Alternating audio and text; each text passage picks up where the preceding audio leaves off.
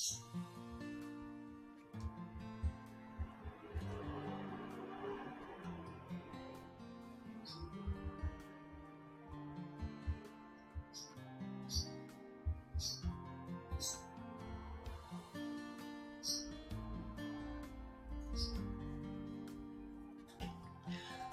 い。皆様、こんにちは。アラチェです。このチャンネルは、こんまり流片付けコンサルタントである私が、もっと自分らしく生きるためのコツをテーマに配信しているチャンネルでございます。ということで皆様、いかがお過ごしでしょうか？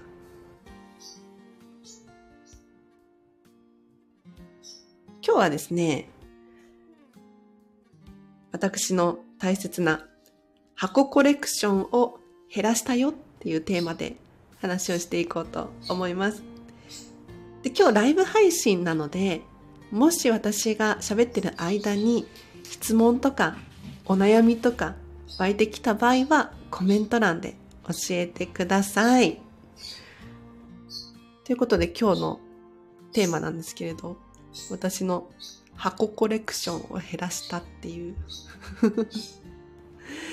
で箱コレクションって何かというとこんまりさんのお片付けにちょっと詳しい方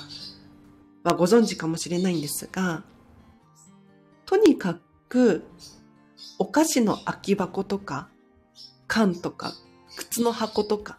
こういったものを残しておきましょうっていうのがあるんですね。で、これ何のために残しておくのかというと、箱はね、収納で本当に使えるんですよ。例えば、引き出しの中に箱を入れることによって仕切りが生まれるんですね。仕切りがあることで、細々としたものが混ざったりしない。お洋服とかも、靴下、下着類、結構ごちゃつくんですけれど、仕切りがあることで綺麗にはまる。なので、とにかく、引き出しの中に仕切りを作るためにも、箱とか缶とか、非常に便利なアイテムなんです。でもちろん市販のね、収納用の箱が売っていたりとかもするので、ご自宅のインテリアに合わせてそういったものを買うのもおすすめなんですけれど、もしお家に余っている箱があれば、とりあえずそれをね、使うっていうのも一つの手かなと。で、今回私、アラチェはですね、箱コレクションを減らしたんですよ。箱コレクションが実はね、増えすぎちゃって。もう何でもかんでも箱であれば取っておいていて、増えすぎてたんですよ。ただ、お片付けのレッスンとかで、リアルのレッスンの場合に、お客様のお家に、私のね、箱コレクションから選んだものを持って行って、お客様のお家で使うなんていうこともあるので、全部を手放すわけにはいかないんですけれど、でもね、私のお家にもやはりスペースに限りがあるので、箱だからといって全部が全部取っておくと、これは大変なことになってしまうわけですよ。じゃあ、どういった基準で手放すことにしたのかというと、まずは丈夫であること。ちょっとやばいなとか、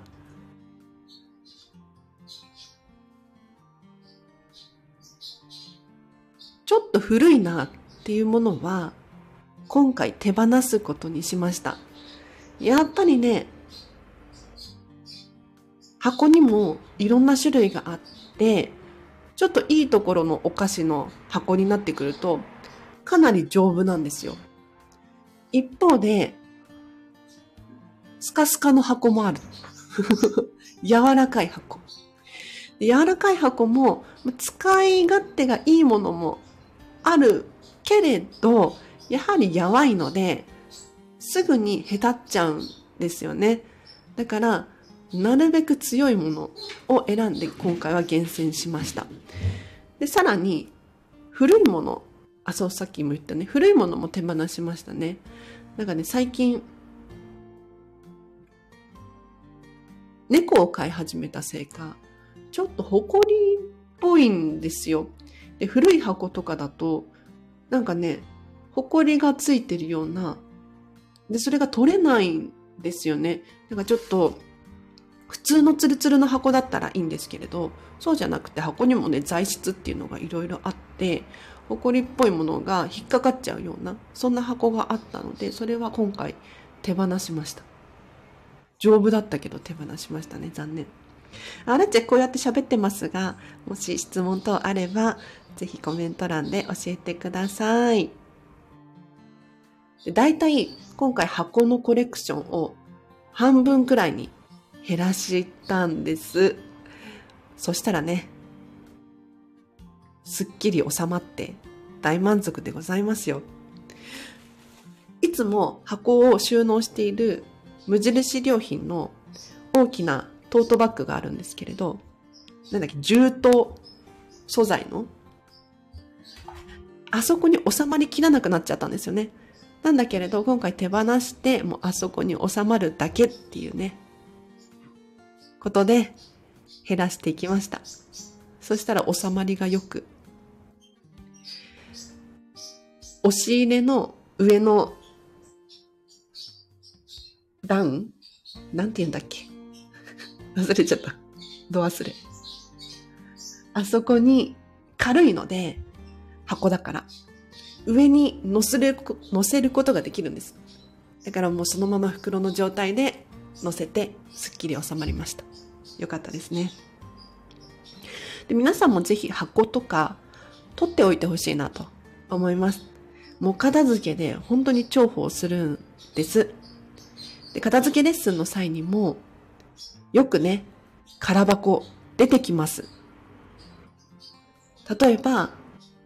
透明の100円ショップとか、で買ったような箱だったりとか、あとはもうお菓子の箱、お菓子の缶とか、よく出てきますよね。こういうのを小物を入れる箱に使うのもありだし、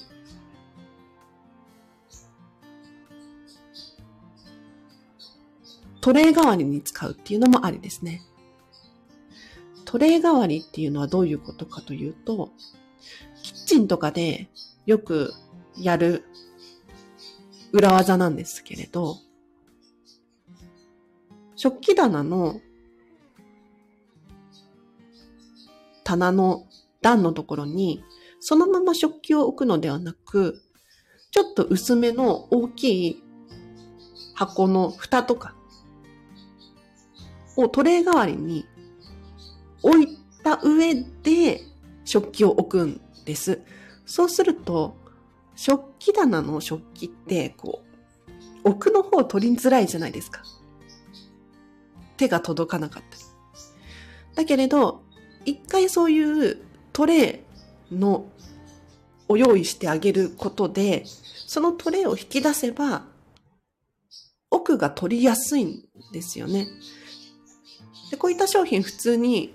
IKEA さんだったりとか、あとはニトリさんとかでも売ってるんじゃないかなって思います。私は IKEA で見たことがあるかな。スリーコインズさんでも前売ってたような気がするんですけれど、そういった商品売ってるんですが、わざわざ買わなくてもね、例えば、そうめんの木箱。これ使えるんですよ。そうめんの木箱はね、立派ですよ。よくね、いただき物とかで、そうめんとか、おうどんとか、いただくかもしれないんですけれど、木のね、箱に入ってることがあるんです。で、それを、食器棚の中に入れてあげると、見栄えもいいし、使い勝手も良くなるので、非常におすすめです。ということで今日は、あ、全然10分しか喋ってないね。私の箱コレクションを減らしましたよっていう話をさせていただきましたが、いかがでしたでしょうか？私たち片付けコンサルタントになってくると、お土産とか買う際に箱で選びがち になりますね。お菓子とか、なんかちょっとしたね、ものを買うときに、箱も使えるかどうか。これ非常に重要なんです。というのも、私ディズニー大好きで、ディズニーのね、お土産コーナーとかよく見てるんですが、もう可愛い缶とかに入ってるじゃないですか。ただ、デザインだけが良くても、こう使い勝手が良くないと、これどうしたらいいのって、捨てるのはもったいないし、使うにも使い勝手が悪いっていう現象が起こってしまうんです。だから、そういう時はもう買う前にね、これは何に使えるかな お菓子の箱とかね。これは丈夫だからいけるな。これはちょっとやばいからやめとこうかなとか。箱で選んだりしますね。で、最近もね、箱でお菓子を買ってしまいましたよ。これは可愛い箱だぞと。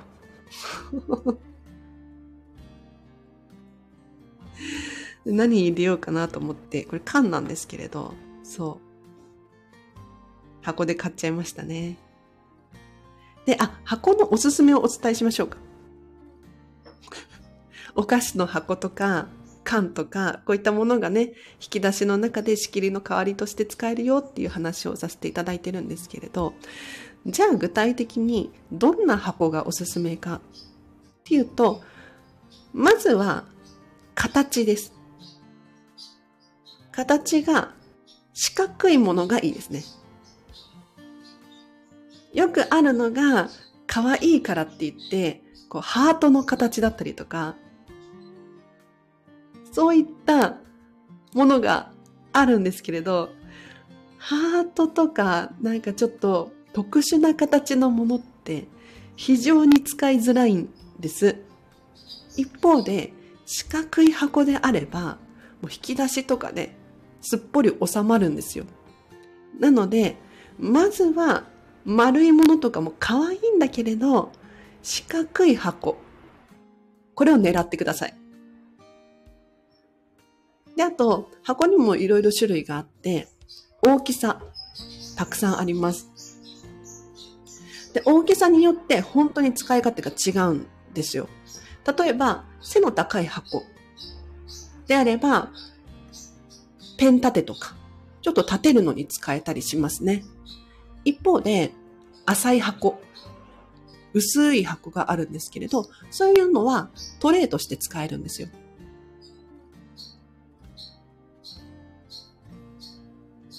で、ちっちゃめの箱だったら小物をね、入れるのに非常に重宝しますし、大きめの箱でしたら、お洋服の仕切りに使うっていうのもいいと思います。箱でこれだけ語れるのもね、ちょっと面白いですけれど。どうせ捨てるんだったら、なんか使った方がいいかなって思いますね。もちろんね、可愛くないって思うのであれば、手放してほしいなと思います。余分な箱をね、取っておくっていうのは、正直、スペースの無駄かなと思う思うので、私たち片付けコンサルタントは、自分用とお客様用に多少ね、空箱を取っておいたりしているもんなんですけれど、もちろん全員じゃないです。全員じゃないです。うん。そういう人もいるよっていう話なんですが、なんだっけ。箱ね。自分のお気に入りの可愛い感じの箱があれば、それは堂々と取っておく。そうじゃなくって、ちょっと色味が違うとか、このデザインが好きじゃないとかって思うのであれば、それはしょうがない。手放しましょう。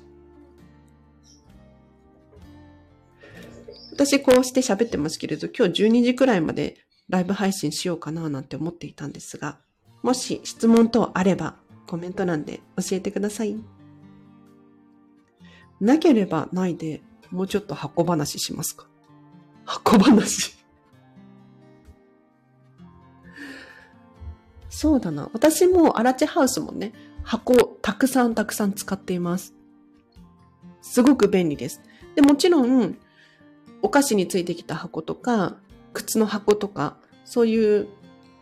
ものもありますけれど、普通にお店でこの箱かわいいなと思って買ったものっていうのものもあります。例えばそうだな、どういう場面で使うかというと、冷蔵庫の中でも非常に便利ですね。お野菜を入れる仕切りに使えます。冷蔵庫の中って意外と不便で、お野菜とかを入れようにも積み重なっちゃって、下の方が取れないとか、そういう現象が起こりがちなんですが、ちょっとした仕切りがあることによって、お野菜を縦に収納することができたりとか、するので、取り出しやすくてしまいやすいっていう状況が作りやすいかなと。で冷蔵庫の中にね、確かにこう、プラスチックのものだったりっていうのを入れることに抵抗がある人いると思うんですよ。で、私は今何を使ってるかというと、これはね、3コインズさんで、ちょっと前に売ってて、もう売ってないかもしれないんですが、紙でできた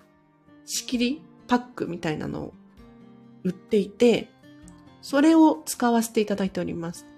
で、これ紙でできてるんだけれど、防水加工なのかな？なんかローかなんか塗ってあるっぽい、そんな素材で、割と丈夫なんですよ。なので、こういった商品も探せばあるんじゃないかなって思います。あと箱は何に使ってるかな？お風呂場でも使ってますね。あの、お風呂場の中で使ってるわけじゃなくて、外でシャンプーとかボディクリームとか歯ブラシセットとかを入れている箱があります。これは100均で買ったかな？で100均でプラスチックの プラスチックのよくありがちな大きさの、なんかファイルを入れるよみたいなあれにシャンプーとか歯ブラシセットとか入れるんですけれど、それだとグラグラしちゃって中で。すごく不便なんです。そういった時は、その箱の中にさらに箱を入れてあげる。ちょっと細めの丈夫なやつを入れてあげると、縦にこう収納することができて、箱の中でぐらつくことがないので、私は今そういうふうに使ってますね。あと箱は、そうだな。あ、猫の、猫グッズも箱に収納してますね。これは妹がこだわって買った可愛い缶があるんですけれど、これは丸型です。丸型の大きめの缶。結構大きいですね。手のひらの一回り、二回りくらいある丸い缶なんですけれど、この中に猫の毛をと解くブラシとか、歯ブラシとか、ちょっとしたおやつとかを収納しています。あと、猫のおもちゃは別に収納していて、大きい箱を買ったんですよ、最近。これは普通に5000円くらいしたんじゃないかな。この箱の中におもちゃをポンポンって入れるだけ。すごく楽で便利で重宝してます。というのも、今まで猫のおもちゃを収納する場所がなくって、本当に困ってたんです。で猫のおもちゃっていろんな種類があるんですけれど、ちっちゃいものもあれば、長細いものもあって。で、これを同じ場所に収納するのがちょっと難しかったんですけれど、大きい箱があれば、大は小を兼ねるじゃないけれど、何でも入るんですよ。だから、ちょっとしたこう、スティック型のね、おもちゃとかも、箱の中に特に仕分けはせずにポンポンポンってしてますね。で、これお子様のおもちゃの収納とかも、ま、なんとなくカテゴリーごとに分けるんですけれど、もう箱大きいものを用意してね、ポンポンポンって入れてあげるのがいいんじゃないかななんて思います。あと箱。箱話。結構ね、お客様のお家に箱を持って行って、そのまま置いて帰ってくるっていうことは非常に多いです。この間の片付けレッスンでもたくさん箱使いました。えっとね、喋っていいところで言うと、思い出の品のお片付けをしていたんです。で思い出の品って、やはりね、人それぞれ、いろんな感情がありますよね。なので、大切にしてあげる。大切に保管してあげる。これすっごい重要だなって思うんです。だから、ちょっとしたものであっても、一回箱に入れてあげると、心が落ち着くんですよね。なので、あちょっと忘れちゃったけれど、確かアクセサリーだったかな、ブローチか何かが片付けの時に出てきたんですよ。で、そのブローチが裸のままだったんですね。なので、アクセサリーを買った時の箱とか、ちっちゃい丈夫な箱があるじゃないですか。あれがちょうど私持ってたので、ちょこれに入れません？って言ったら、そのブローチぴったり入ったんですよ。で、その箱に入れた状態で保管する。もちろんね、その箱はそれ用の箱で作られたわけではないから、お客様がね、もしもっと気に入るようなものがあれば、それに変えてほしいなとは思うんですけれど、とりあえず、そういう代用のものでもいいのかななんて思います。ただ、思い出の品は大切にしてあげてほしいので、一旦ね、そういった丈夫な箱とかに入れてあげるといいなぁなんて思います。あと、この間私の友達の片付けレッスンをしていた時に、お化粧品か。お化粧品がカラーボックスの上に、とにかくこう、置いてある状態だったんですよ。あの、何？法則もなく、ただそこにお化粧品とかが、アクセサリーとかがポンポンポンって散らばってる状態だったんですね。なので、これ使い勝手悪いでしょっていうことで、私が持ち込んだ箱をいくつか組み合わせて、大きな箱に小さな箱をこう、並べて、そこに立てて、お化粧品とかね、長細いものありますよね。こう、ハケとか、マスカラとか、そういうのを立てたりとか、あとは横に寝かせられそうな、なんだろう、アイシャドウとか、そういったものを横に寝かせて、仕切りを作ったら結構スッキリしました。うん。で、それそのまま置いて帰って、私はすごく満足しております。皆さん箱についてなんか質問があったりとか、いかがですか？あの、こんまりさんの本の中にも、箱は取っておきましょうとかって書いてあるんですよ。で、こんまりコンサルタントの中にはもう箱マニアというか、箱を集めてるっていうね、人も多くいる、いて、箱の専門ショップに出かけてみたりとか してるみたいですよ。いや、箱はね、本当に便利。面白いのが、外国人の、外国人って今、あれか言わないのかな？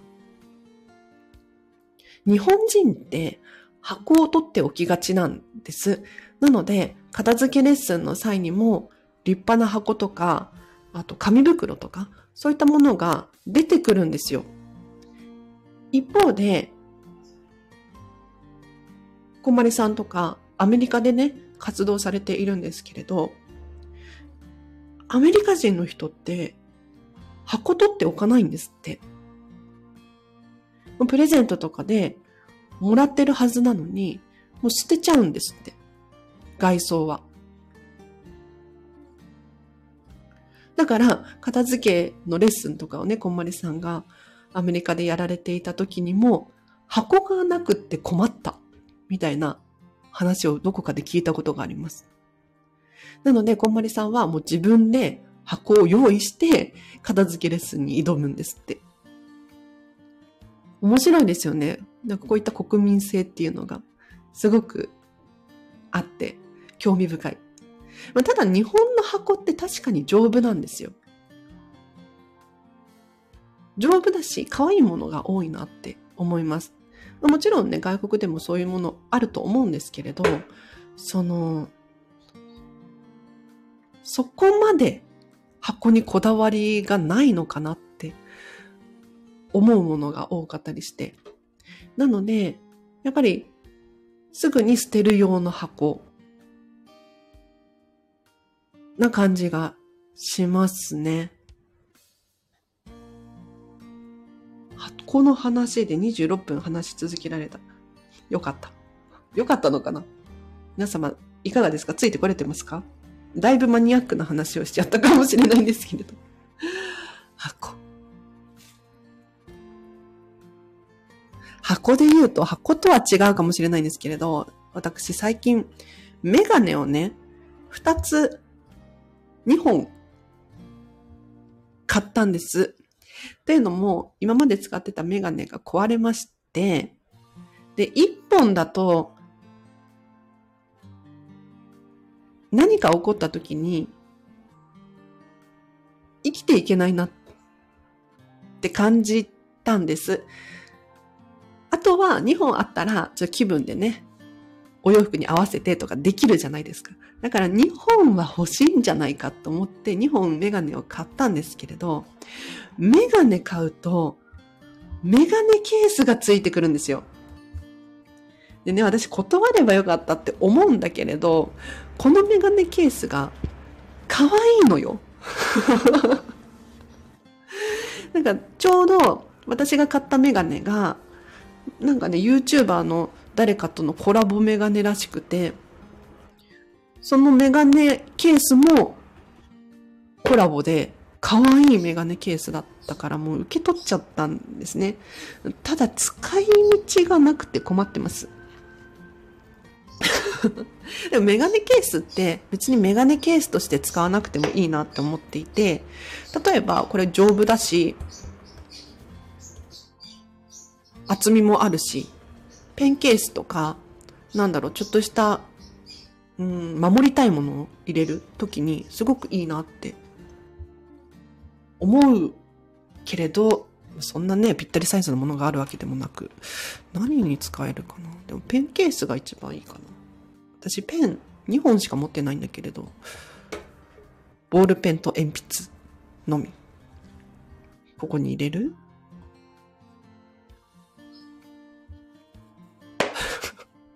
このメガネケース可愛いんですよね。ピンクでハートがついてて。ピンクも、あの、ちょっとね、大人ピンクなんですよ。これなかなか可愛い。これが2つうちにあって、1つでよかったかなとは思うけれど、可愛くて受け取っちゃったんですよね。あと、断る勇気って必要じゃないですか。断る勇気。いらないですっていう。私もね、なかなか言えずに、頑張ってはいるんですけれど、サンプル品だったりとか、あと、なんだろう、ちょっとお出かけした時に、アメちゃんもらったりとか。断る勇気なかなか難しいですよね。美容室でいつもアメちゃんもらうんですけれど、断るようにはしてるんです。断るようにはしてるんですけれど、なんかあの、たまに当たりの飴があったりするんですよ。いちごミルクみたいな、なんか懐かしい感じの。あれを見ちゃうと、別に食べたいわけじゃないんだけど、なんか、なんだろう。子供の頃の記憶っていうのかな。うわ、懐かしいみたいになって、なんか気がついたら受け取っちゃうんですよね。ただね、何でもかんでも受け取ってしまうと、お家の中大変なことになります。はい。なので、本当に厳選して、自分にとって必要なものだけを受け取る。袋とかも、最近有料になったから、まだ、マシにはなったと思うんですが、それでもね、袋つけますかって言われること、たまにあります。だからちょっといいところで買ったりとか、まあ、お土産屋さんとかでね、買うと、袋がね、ついてきちゃうパターンがあるんですけれど、で確かに立派な紙袋で、いいなぁとは思うんですが、そんなたくさん持っていても仕方ないよねって思う自分もいて、なるべく厳選して断るようにはしてます。で紙袋もね、非常に便利なんですよ。箱代わりに使えます。例えば、ハイブランドの立派な紙袋ありますよね。あれの取っ手の部分をもう切っちゃって、使う？私、確かに紙袋をトイレで使っていて、トイレットペーパーをその、ちょっと可愛いね、見栄えのする紙袋の中に収納して、トイレの上の方に収納スペースがあるんですけれど、そこにポンって入れてますね。あとは、普通の紙袋であっても、強度を高めることができて、例えば、紙袋半分に折るじゃないですか。でそれを広い、開いて内側に折り込むんですよ。伝わってるかしら。そうすると、紙袋が強度を増して、箱みたいに使うことができるんですね。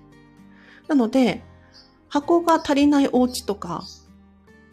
では、紙袋ありませんかってお声掛けをして、紙袋を箱代わりに使ったりっていうこともします。よっぽど、なんかちょっと、ペラペラの紙袋だったりとか、あとは、柄がね、なんだろう。情報が多い柄だったりとかっていうのはおすすめできないんですけれど、箱としても使えます。ただ、あの、弱い紙袋とか、そういった情報が多い、なんだろう、お店の名前がドンって出てるような、そういう紙袋であっても、他に使い道があって、何かというと、ちょっとゴミを捨てるときに、一旦ゴミ袋に入れる前に、紙袋に入れてあげることによって、もやもやが減ります。もやもや？例えば、なんだろう、可愛らしいぬいぐるみを捨てるってなったら、ちょっとゴミ袋に入れるの躊躇しません？もちろんね、全然躊躇ないっていう人もいると思いますけれど、私はなんかその、ゴミ袋に入れるのかわいそうって思っちゃうタイプなんですけれど、そういう時は、あの紙袋に一旦入れると、中身がね、透けないので、もやもやが減ります。だから、写真を捨てる時だったりとか、ちょっと思い出の品系捨てる時、あとは下着とかもね、捨てる時とかは、一旦袋にかませてから、ゴミ袋に入れるっていうのはおすすめです。はい。ということで、12時過ぎましたね。皆様いかがでしたでしょうか？近々、あの、ちゃんとライブ配信の予告をして、ライブ配信したいなと思っております。というのも、私のこのチャンネル、最近ね、ようやく総再生回数が8万回を突破いたしまして、その、それを記念して？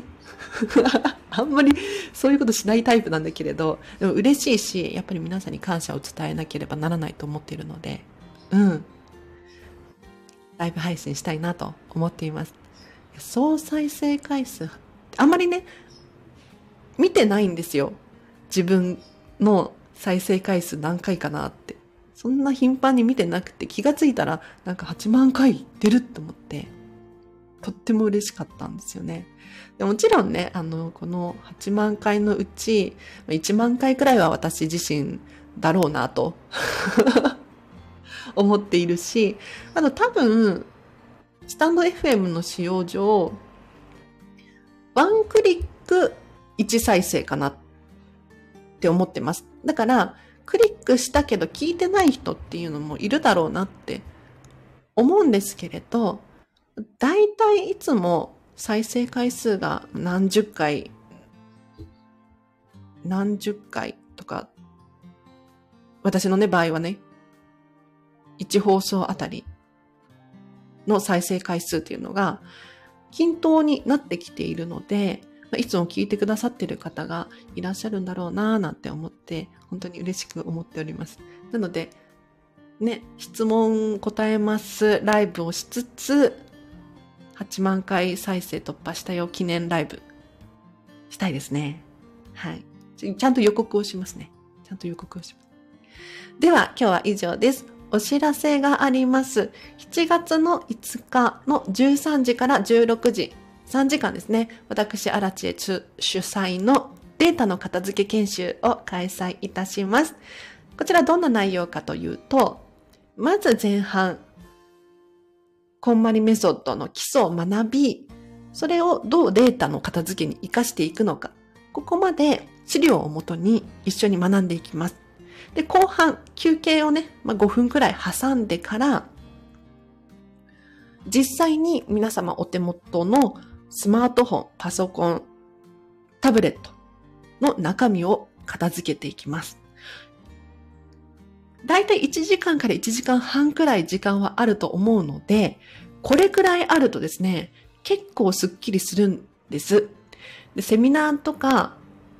本もそうですけれど、学んだことって実際に手を動かして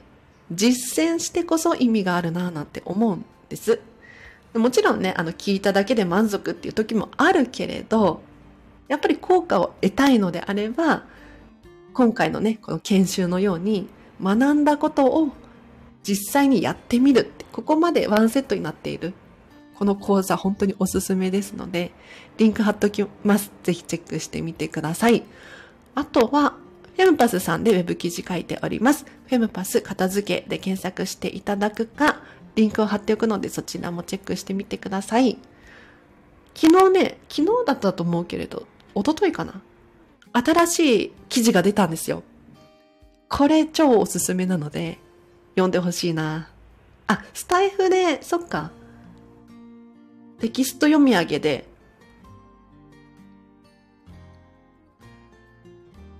ロボちゃんに読んでもらえばいいんだ。これおすすめです。あの、ディズニーのお掃除からハピネスを学ぼうみたいなタイトルだったと思うんですけれど、私が見た、私、アラチェから見たディズニー、お掃除こんなところすごいよっていう記事なんです。もうね、びっくりするんですけれど、もうお掃除のおかげでハピネスになる。なんかちょっとピンとこないんだけれど、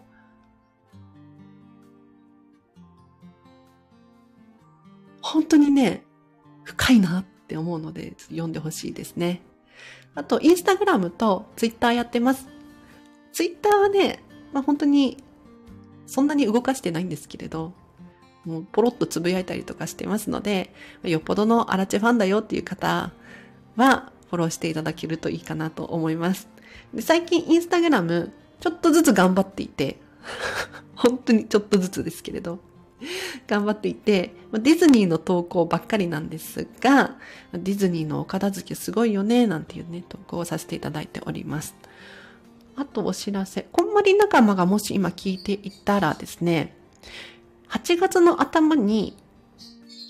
東京こんまりコンサルタント交流会っていうのを開催いたします。私含め幹事が3人くらいいて、えっ、ー、と、今必死で企画を考えております。で、お申し込みや詳細はですね、こんまりの Facebook グループのページに情報出ていますので、そちらからお申し込みください。はい。では、今日は以上です。皆様、お聞きいただきありがとうございました。箱ね、本当におすすめだから取っておいてほしいんだけれど、アラチみたいにもう溢れるばかりの箱になってしまうと、もう箱ってガサバるので、すっごく 不便になる。だから厳選して、もう本当にこれは可愛いとか、使い勝手がいいとか、思い入れがあるとか、そういう箱だけにして取っておいていただけると、何かね、あった時に小物を入れたいなとか、電池とか、なんだろう、安全ピン入れたいとかね、そういうのに重宝するので、おすすめでございます。では、皆様、お昼ですね、お昼タイム、お昼ご飯にするのかな？何を食べましょうね？はい、私は、芋かな。さつまいもかな。お腹空いてきたね。はい。皆様お聞きいただきありがとうございました。明日もハピネスを選んでお過ごしください。あらちでした。バイバーイ。